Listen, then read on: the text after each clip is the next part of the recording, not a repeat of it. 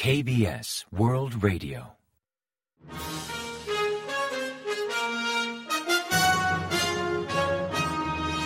Informativo de KBS World Radio. Bienvenidos un día más al informativo de KBS World Radio. Les habla Javier Castañeda y tras el saludo les avanzamos los principales titulares del día 28 de diciembre. Tellón solicita una reestructuración de deuda por crisis de liquidez. Corea y el Consejo de Cooperación del Golfo culminan la negociación sobre el TLC. Inteligencia anticipa provocaciones de Pyongyang a principios de 2024. Kim Jong-un llama a mejorar la preparación de respuesta bélica.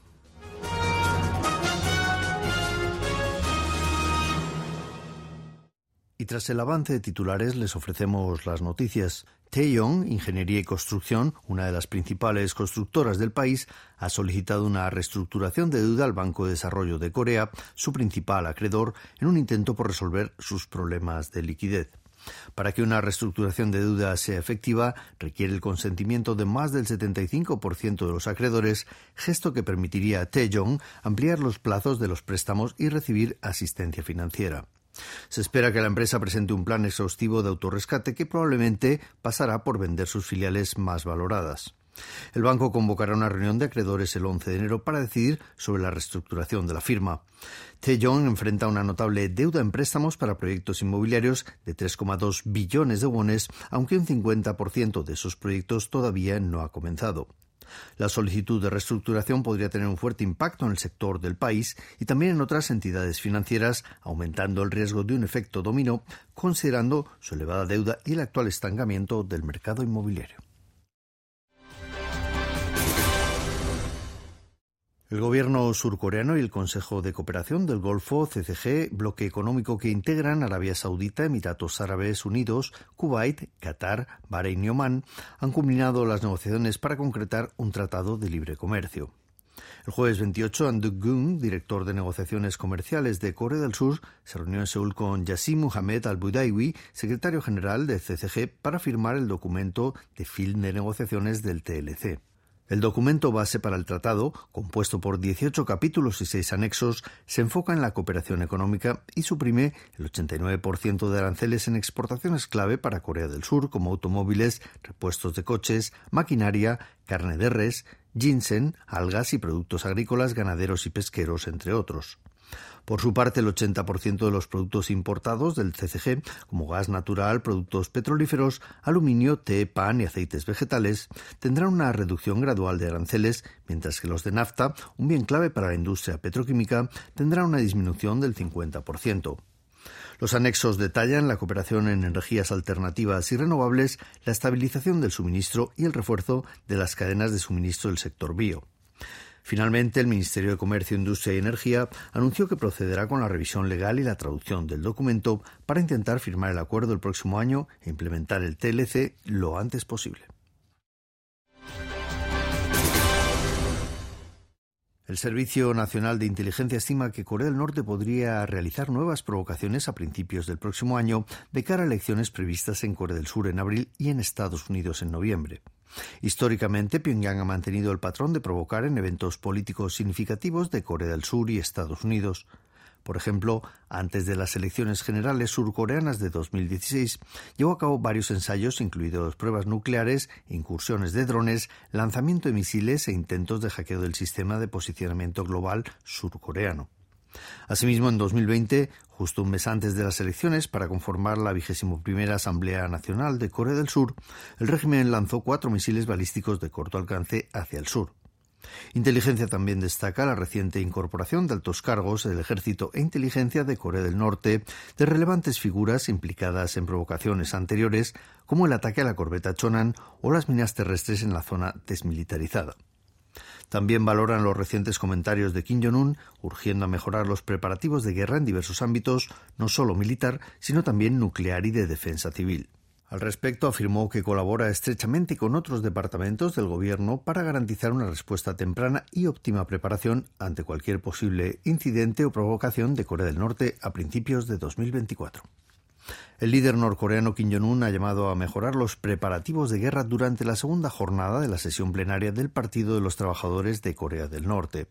Medios estatales norcoreanos, como la agencia de noticias KCNA, informaron el día 27 que Kim presentó los objetivos de combate para el ejército popular, para el sector de defensa y armas nucleares y también de defensa civil para perfeccionar los preparativos ante una hipotética guerra.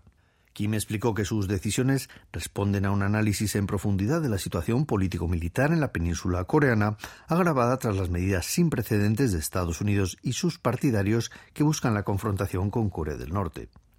También subrayó como objetivo independiente del partido ampliar y desarrollar la cooperación estratégica con países antiimperialistas, abriendo la posibilidad de estrechar lazos estratégicos con países antiestadounidenses como Rusia. El Partido de los Trabajadores de Corea del Norte inauguró el día 26 la sesión plenaria de fin de año, que suele durar entre cuatro y seis días. Moscú ha advertido de represalias ante los límites a las exportaciones de Rusia. María Zaharova, portavoz del Ministerio de Exteriores ruso, comentó el día 27 que Rusia tiene derecho a adoptar contramedidas no necesariamente simétricas y llamó al pueblo surcoreano a no sorprenderse. El gobierno de Corea del Sur agregó el día 27 un total de 682 bienes a la lista de exportaciones prohibidas a Rusia ante el temor de que puedan servir para fines militares. Dichos bienes incluyen maquinaria de construcción pesada como excavadoras, automóviles de más de 2.000 centímetros cúbicos, baterías secundarias y repuestos de aviones, elevando el total del listado a más de 1.100 productos. La medida se enmarca en la cooperación internacional para controlar las exportaciones a Rusia por la guerra contra Ucrania. La producción industrial de Corea del Sur ha vuelto a cosechar resultados positivos en noviembre al aumentar la producción de semiconductores. Según datos de la Oficina Nacional de Estadística, la producción total aumentó un 0,5% respecto al mes anterior, revirtiendo el 1,8% negativo registrado en octubre.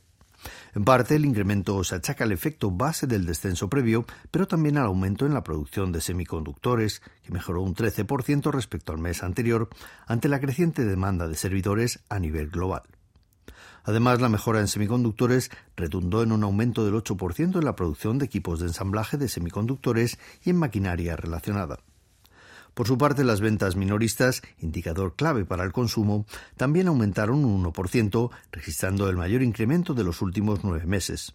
Este aumento se atribuye a eventos promocionales de fin de año como Korea Cell Festa, que impulsaron significativamente las ventas de automóviles y de electrodomésticos.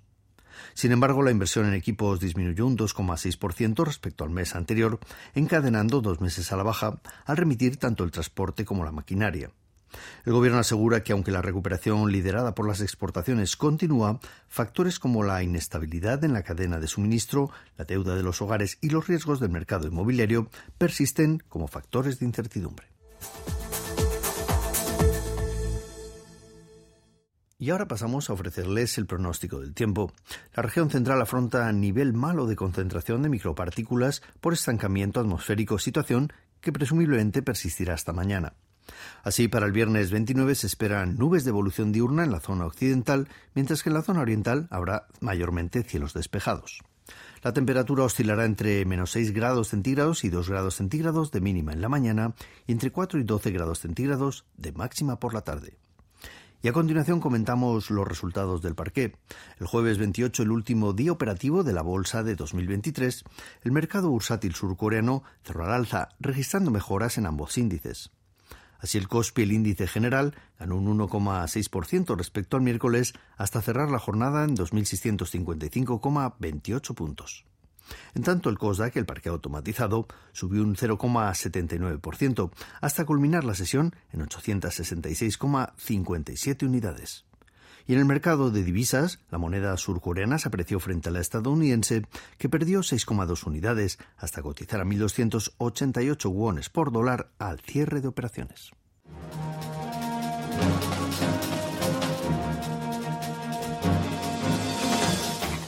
Y hasta aquí el informativo de hoy. Gracias por acompañarnos y sigan en la sintonía de KBS World Radio.